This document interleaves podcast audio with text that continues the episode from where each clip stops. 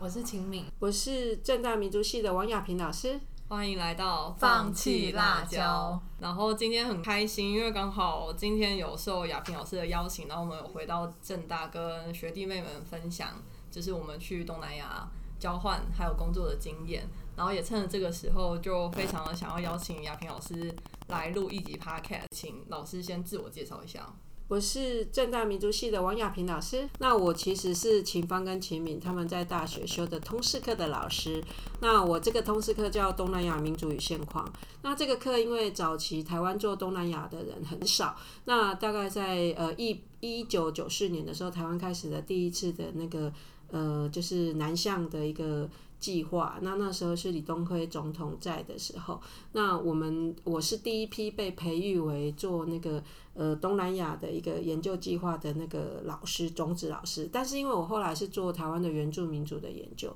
所以其实我一开始呃不是开这个课。那因为后来很幸运的，我在一九五五年的时候我就留下来正大教书啊，当讲师。啊，要当讲师的话，就是开的就是一些像基础通识课。那一开始的时候，因为我们民族系过去研究。比较是台湾的原住民跟中国的少数民族。那其实我比较想开的是台湾原住民课，可是那之前已经有一个资深的老师开这个课了。那刚那我就接中国少数民族的课，就要去介绍蒙古啊、西藏、西西呃西藏啊这些。那在大概是两千零一年的时候，因为我那时候是呃本来是讲师兼办所务行政工作，后来因为学校就是希望我全心做讲师。那全心做讲师的话，就是呃。呃，一学期要开到十学分，那就要五门课。那当时我们的系主任哦，就是他就很有义气，他以前开这个东南亚少数民族。呃，现况的这本这个课，然后他因为当主任的话，就是学分数会减免，然后在我当党讲师之后就没有课啦，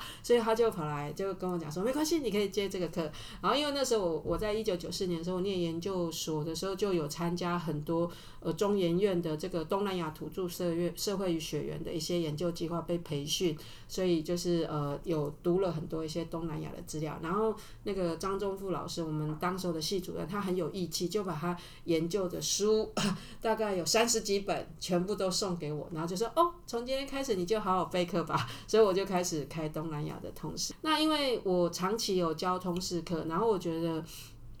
因为我做原住民，然后因为。跟东南亚其实是一个南岛民族的兄弟们，可是过去好像就只有研究原住民，然后比较少连接到东南亚。所以我开这个课的时候，其实是蛮开心。我其实是叫民族与现况，但是教民族学的话太专业了，所以我会把它变成现况，然后希望透过这个平台，让正大的学生多去了解东南亚的一些情况。他就长期经营，然后那时候我就觉得说，嗯，这门课应该是。很可以去拓展的。那当然还有一些背景啦，就是我其实，在成大历史系的时候，我是台台南成功大学历史学系毕业。那其实我们在成功大学的时候，我们那个成大历史系也是被认为是未来研究台湾史跟东南亚史的一个连接点。那我刚好就是呃社系那一年进去学校，呃呃就出生的，所以我们。可能命定的就要做这种桥梁的工作，然后这门课开的真的很久，极盛的时候，呃。班上的同学在顺文大讲堂上课，然后对对对，然后班上同学有两百个，然后上课的时候是三个大荧幕，然后就超级夯的那个那个课。可是后来因为改作业很累，所以我就 我就回到到那个比较小的教室，大家都维持在一呃八十个到九十个的的这样的一个休课人数。那后来整个正大在二零一七的时候也成立那个。东南亚研究中心，然后中间又有一个是由资科师跟正大的当然呃研发出合作的南风式重奏计划，所以整个正大的那个呃东南亚的课程就变得比以前多了，以前大概不到三门吧，对，然后现在又有东南亚呃学学士学位学程，所以我们也有那种专门的科系的。那你们今天来上课的时候，你会觉得学生好像程度变比较好一点？那就是班上的同学会有两种来源，一个就是东南亚学士学成的学生，然后另外一个来源就是一般各个科系来的，大概就是会有两种来源的学生。那刚刚老师你有提到说，一开始只着重东南亚七个主要国家，然后到最后十一个，对然后你有觉得，因为要教那么多国家，然后每一个民族又有不同的状况跟现况，那你怎么去让学生可以很快的马上去抓到那个精髓，或者你要怎么去 highlight 每一个国家的重点？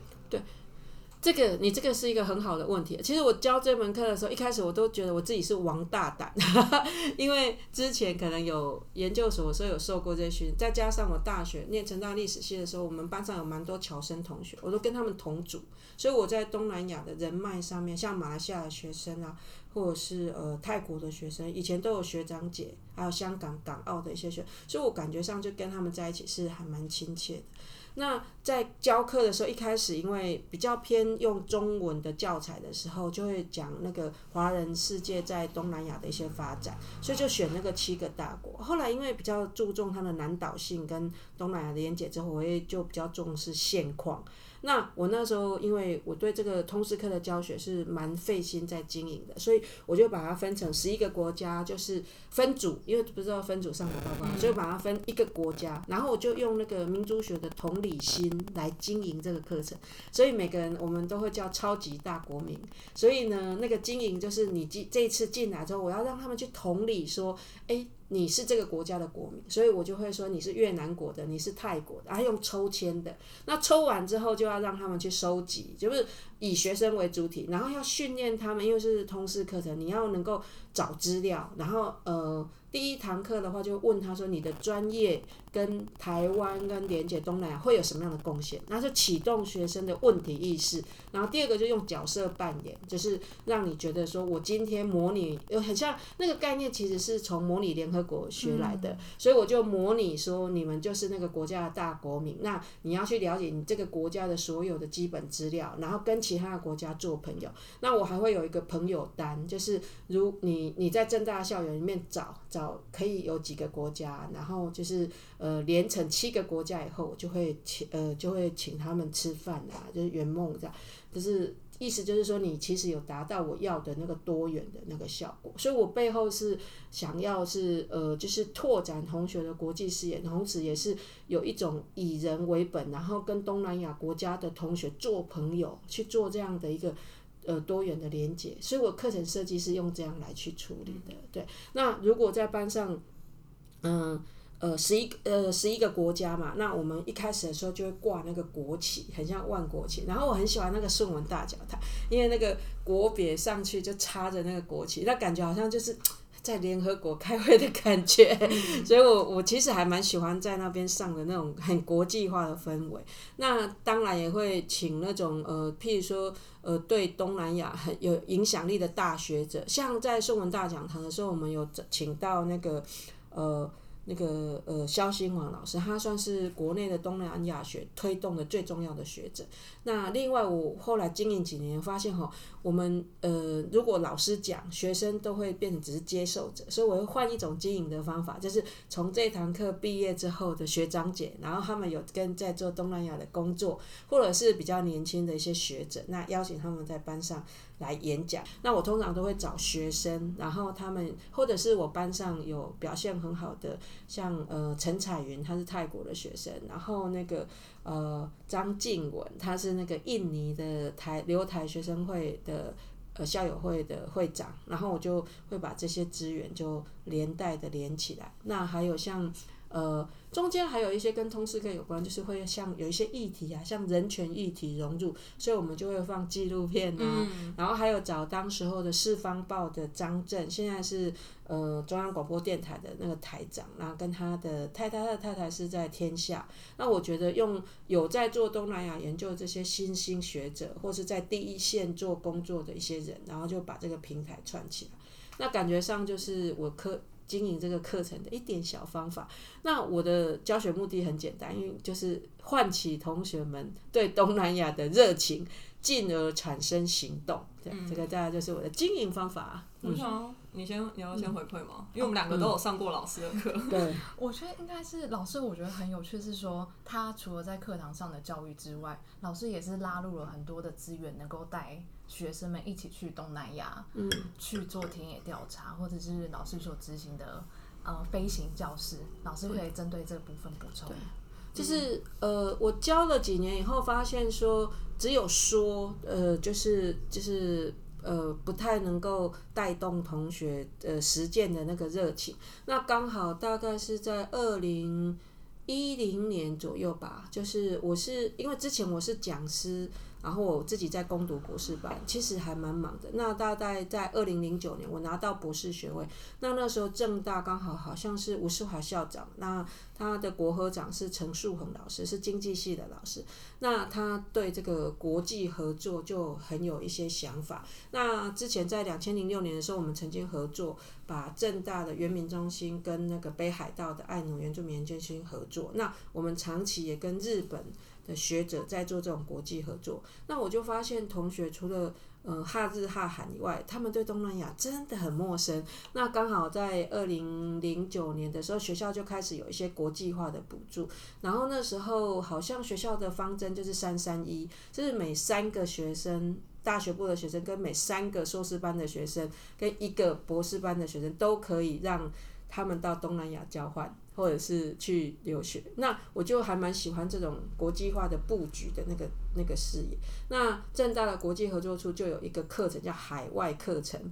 的一个。呃，课程，然后它大概就是设计一学分有学分的，拿十八个小时，啊，可以有老师带学生去去任何一个国家做那个异地教学、异地研究的。那因为我本身就很喜欢，呃，就是我们之前在研究教育的时候，有一种，因为本身我是教育学博士，也是做原原住民研究。那在在中国大陆啊，有一种叫做马背上的小学。就是呃骑着马到帐篷去教小朋友，那我那时候就把这个概念啊，就是转换成说飞行教室，就是呃有点像是日本的研修旅行的那个概念。但是因为你叫飞行教室，我觉得因为一群人出去，然后又有老师随行，又可以设计课程，又可以请当地的大学。就是我们也在拓拓展那跟大学之间合作的关系，所以我每次带团出去的时候，就觉得说学生后来的 feedback 就觉得蛮感动，因为可能他们的家长也不放心他们一个人出去，那至少有有有老师带。那第二个，他跟一般的观光不太一样，就是他回来要写报告，然后要讨论，然后我也会让他们呃定期聚在一起，那就会有一种深化学习的那个效果。所以我到目前为止已经办第七届的飞行教室，然后可是教了那么多年，为什么才只有七届？因为中间有暂停，因为有一年要去缅甸，然后计划都通过，但是那一年缅甸机票还有住宿，好像是美国总统有去缅甸吧，然后那个机票跟住宿都变得超级贵的，然后再加上那个时候我又有一个新任务，就是帮那个科技部做那个呃社会实践与与。与那个人文创新的计划，然后在乌来蹲点，所以我在那边的工作量很大，因为当执行长，那我觉得那么贵，然后去就是觉得划不来，所以那时候暂停了几年，然后后来就呃，随着我刚刚提到说正大的那个课程越来，呃，因为开东南亚课老师真的比以前多，而且学生在高中就已经有开始有一些机会有接触东南亚。那我觉得他们的程度提升，所以我就不能只上 introduction 的课，所以我就会改改成比较集中深入，或者是说每年会设计不同的国家，像我去年就集中都在讲泰国，就是一样是概论的课，但是十一个国家讲完之后会深入几个主题，那我就集中跟泰国比较有关，因为我觉得这样同学可以对某一个国家可以深入。那我选择也是有原因，因为有其他的国家在推。其他老师他们可能去菲律宾，然后现在老师去越南，然后我觉得泰国的资源呃比较少，所以我就会去推动，就是呃比较需要。当然也是因为认识那个啊秦芳啊，他们表现很好啊，所以就会邀请他们回来分享。那去。去年秦芳回来讲那个平口语的经验，蛮鼓励同学的，同学都很喜很喜欢。那啊也因为这样，就是我也决定我自己也要深入做泰国的研究，所以我自己也开始学泰文。那进到泰文以后，我就发现，哎，其实那些修泰文的同学，他们学语言，但是他们其实不太有实实物的经验跟。真的泰国人，或是像我们这种认识整个东南亚的那个概况的那个一些老师，所以刚好这个媒合很好，所以也因为我去修了泰文课，然后我那时候在那边纠团，说我们要呃，就是以正大为单位去跟那个教育部申请那个海外实习计划。那以前都是个个个别型的，这这次居然有十几个人报名，大家都想去泰国，然后我就觉得还蛮感动的。对，可惜因为疫情，我们不一定能够成型。对，这个大家就是我呃这两年推动的一些情况。嗯，刚才听完觉得有一点嫉妒现在的学弟妹，因为我，嗯，我记得在第一集我们讲到那个为什么北欧梦变新南向的时候，我就有提到那时候让我决定要去清迈交换，就是因为上老师的课的时候，老师有请一个清迈大学的学长回来分享，然后那时候他就播了清迈大学的，嗯。爬山的影片，然后那个影片真的是让我决定，我就是要去清迈大学交换。那我记得那一堂课，就整堂一学期的课，有几个让我觉得蛮感动的 moment，就是有一个印象比较深刻，就是讲缅甸。老师通常有时候会播纪录片，然后那时候印象深刻就是是播了一个。奔马 BJ。对对对对，它是一个以人民的角度见证番红花的勇气，对对，然后再讲那个缅甸的政变的事情，然后之后又刚好那一年有翁山书记的那一部电影嘛，所以又用了电影的角度再去看了一次这件事情，然后我觉得那个震撼度是不一样，就是它的角度有点不一样，但是它在讲的都是缅甸，然后另外就是有。韩国光州事变哦，对对对，其实韩国不是东南亚的一环，但是老师其实是想要以一个抗争的状态里面，韩国是最有 power 的，对，就是会自己做手榴弹，对对对。然后那个时候我就觉得很多的课老师，不管是像刚刚有提到，就是会请一些跟东南亚相关的。呃，人或者是学长姐回来分享，其实我觉得那个对我来讲，那个冲击力就很大。然后包含用影像的方式，然后跟那个联合国，老我记得老师很要求，就是我们要讲我们是谁。就比如说在那个当下，我们就要讲说，我们是泰国人，然后我国怎么样怎么样。就是很多时候我们在报告的时候都会讲说，哦，泰国人喜欢做什么什么。但当你把那个主持做调换的时候，其实你真的会。去多思考一下那些问题，跟你想要表达的事情是什么？因为好像真的变成你是那样子的人。所以为什么我讲说这堂课其实对我的启发很大，是因为老师的教学方式，然后跟课堂上的内容，我觉得真的蛮多。然后听到刚刚老师新分享的一些呃活动啊，或者是教育的方式，我就是会觉得真的蛮羡慕学弟妹的。我在这个课有。有研发几个像那个超级大国民，那另外一个就是学习单。学习单的话，就是我每次办演讲，那学生就可以立即立即回馈，然后我就会知道说学生哪里比较懂，哪里比较不懂，所以就可以跟学生就达成一个比较好的联络。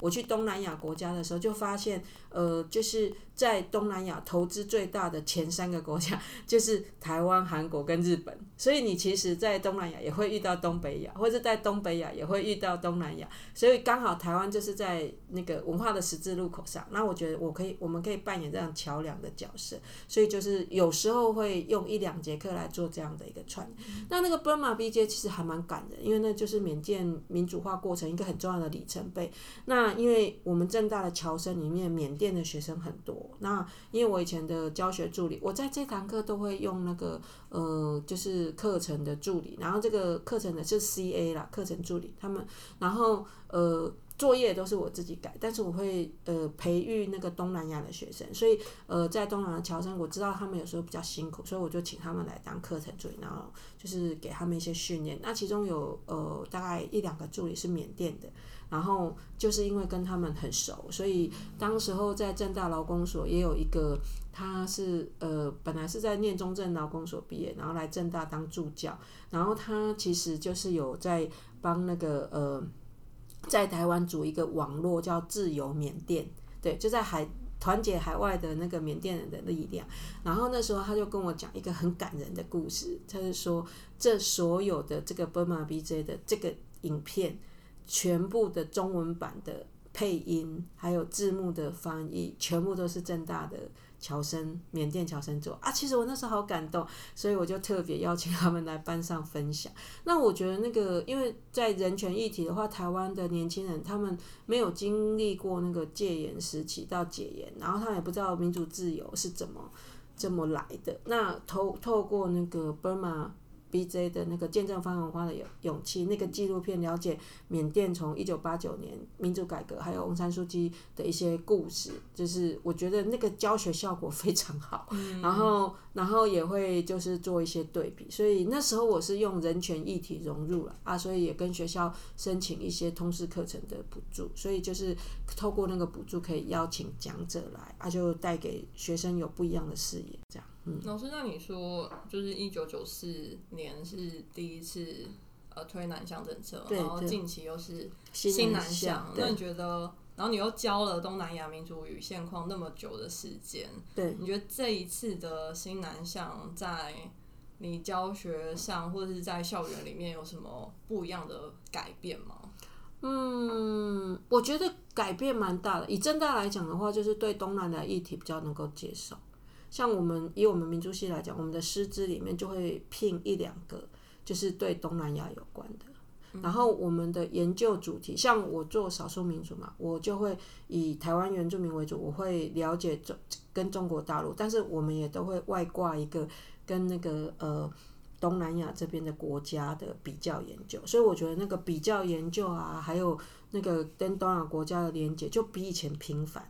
对，那我觉得这一点是还蛮可喜。然后再来就是学生啊，就是学校里面来读书的东南亚学生就比以前更多，而且 diversity 更多。因为以前大概比较多的都是呃比较算侨生，那就是呃泰泰国啊，印呃那个呃泰国跟马来西亚，尤其是马来西亚最多。那最近的话就是印尼的学生就变多了，对。然后还有一些他们是直接用外籍生进来。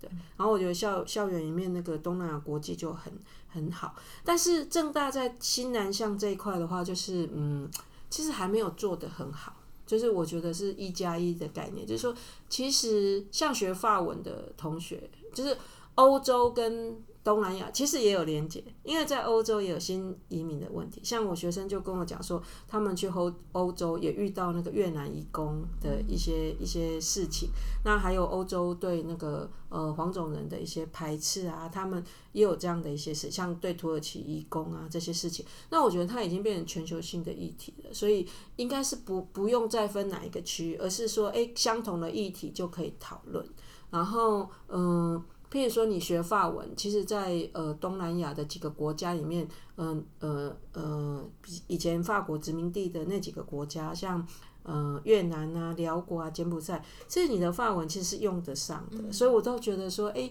其实就突然间觉得说，呃，对台湾的学生来讲，这是一个很大的舞台。那在第二个，我感觉到的是，学生的主动性比以前强，对。然后我觉得他们会主动来问我，讲一个比较感动的故事，就是说是学生以前是哦，我好像要花很多时间去说服学生啊，然后可是现在哦，学生会主动来找我诶，然后要我帮他们办读书会，然后说我们去争取去那个泰国实习好不好？都是他们主动来，然后我最近有被他们感动到，就是说他们因为呃要要事前准备嘛，然后也因为疫情，所以他们就自己组线上读书会。你知道我们居然有一群人，然后。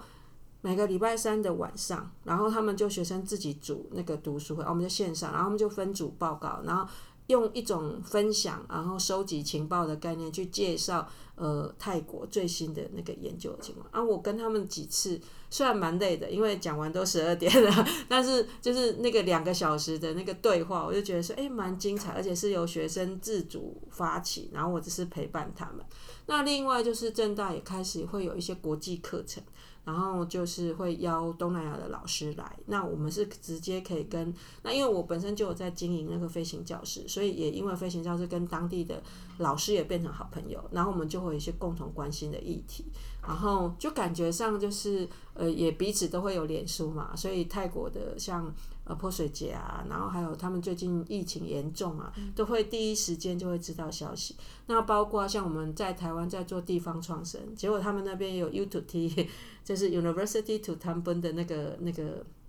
那个计划，那我们就可以做很多的对话。那跟菲律宾也是，菲律宾因为我们有台非科研中心，然后当地的原住民的那个主体性也跟诶很强，比如说我们跟伊富高大学就合作，那我们上次就连线，然后就在讨论那个呃原住民的知识体系，然后就会发现哇，两国的议题好像哦。然后我们不是在帮乌来推那个织布的复振嘛？那我们去泰国就看织布村，然后因为我在做织布村，然后我那个印尼的那个教授啊，他就说。你们要看织布吗？我们印尼也有，然后就有伊卡染那个那个部分，然后菲律宾也有，所以就是有时候因为像一个共同研究的兴趣跟话题，然后就会觉得很好玩，然后就感觉上泰国就是东南亚的研究的朋友就变多了，对。然后还有就是那种 brother and sister 就会互相帮助，特别在疫情底下，那那时候就是他们。呃，就是大家都会互相帮忙，所以我那种感觉就觉得，哎，好像跟东南亚的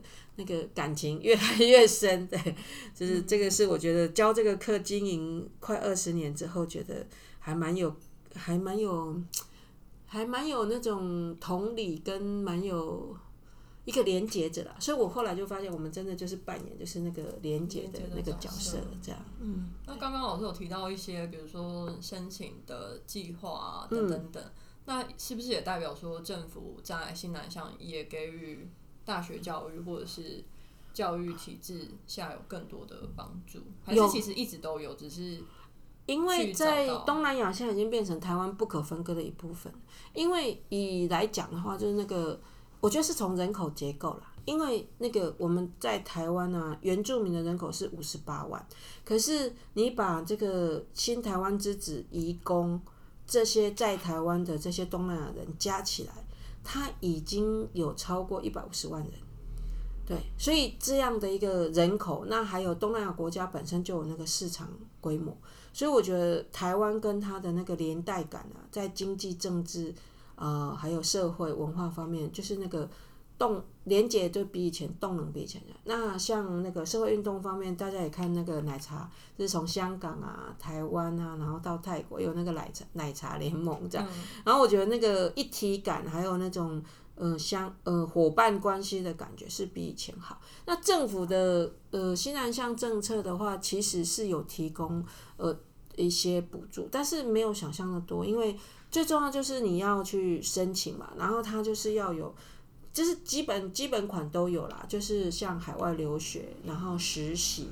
然后还有呃交换，然后所以我后来就把它变成一个 package，然后就跟学生讲说，哎，其实你可以知道有这么多资源，那什么是比较适合你的？那举例来讲，就像公费留学。他以前可能只有开的留学项目，可能是会往的，就是欧洲啊、日本啊、法就是美国这些美加纽澳这些国家。但是他现在因为新南向，他会有开东南亚的公费留学，那就有一些跟台湾比较相近，像文化资产的保护。因为东南亚的国家除了加入东南亚国协之外，他们也有加入联合国，所以他们在 UNESCO 的那种文化资产的保护，其实。某些议题他们做的其实是比我们好，对。那以菲律宾来讲，譬如说他们对那个呃联合国的一些指标 SDG，他们的落实程度也比我们快，因为他们已经参加过很多联合国的一些会议。那像那原住民知识体系，我就觉得他诶，他们好像他们当地的原住民就做的比我们扎实，对。按我们过去比较是在福利啊、社会福利补助那种思考，那比较少从。原住民的角度去做，那再来就是跨国的移工问题，就会发现说，哦，不是只有台湾有那个移工的现象，就是像在泰国也会有缅甸的移工的那个那个国际移工的流，就是缅甸的在泰国变成移工，然后这些移工居然会被人口贩卖到印尼的渔船上面，就是从山哦最山里面的中南半岛，沿着就是那个河，然后就变成是一个连带的国际议题，对，然后所以。我自己是觉得越做越有兴趣了，就觉得说越越来越好我没有想到原来二十年的教学让老师就是永远都不会对这个议题感到无聊，甚至还越来越有趣的感觉。对对，扩展的越来越大。嗯，这样会听起来会觉得说，老师会建议想要往东南，像往东南亚的学生，是他们能够切找一个主题切入，是吗？是，哦，这个就是也是一个。伙伴跟团队啦，对，因为我觉得台湾的优势还是在那个嗯网络嘛，所以我倒是觉得，但是我们过去的研究取向比较像是单打独斗。那我觉得台湾人现在是可以团结。那在学校里面，我们就是一个研究的 team 嘛。那我我在通识课上面，就是在教育理念里面就是推合作学习。所以我就是觉得说，因为我们在的位置就是要扮演连接者的角色，所以我我自己是觉得新的世代的台湾的年轻人应该有更有那个豪气和气度，然后你应该是站在整个亚洲的那个格局来思考，我们可以做什么样的一个未来。对，然后我就觉得。东南亚的一些课程，希望有这样的企图心，所以我我比以前更认真诶。以前教通识课，可能有时候忙啊，然后就觉得哦，只要启发就好了。可是我我觉得学生也推着我说，老师你不能只有这样哦，你要变成是勇于勇敢的，就是去做实践，和扮演更大的连接者的角色，这样。所以，我我自己是觉得学生的努力也鼓舞了我，而且他们比我更勇敢诶。像其实东南亚是一个国家，我只去。七个，但是我教过的学生有十一个都几点完成的。对，你们可以访问他啊，对，约时间跟他访问。然后他就他他现在也在台湾，对对对。他之前到那个呃印尼试水去工作，对。然后他就运用假期就呃去每个国家跑步，所以他等于是在他东南亚工作的几年，就把东南亚十一个国家全部跑遍了，实在是太强了，对呀。老师刚才把我想要问的最后一个问题问完了。其实最后一个问题就是想问老师说，就是至少在因为已经教了二十年的这门课嘛，那在下一个十年，老师希望你是一个怎样的角色去去当那个桥梁，或者是你希望这门课是的定位是什么？就是教学研究服务嘛，大学教授的那个任务。那教学上，我我还是把很认真在经营这个课，但是会更深入的带领同学去探讨这个东南亚议题。那研究上面就是已经有一个国际合作的平台，那我们现在就是把这个平台建起来。那服务的部分就是我们希望可以改变整个台湾社会对东南亚人民的呃，就是呃。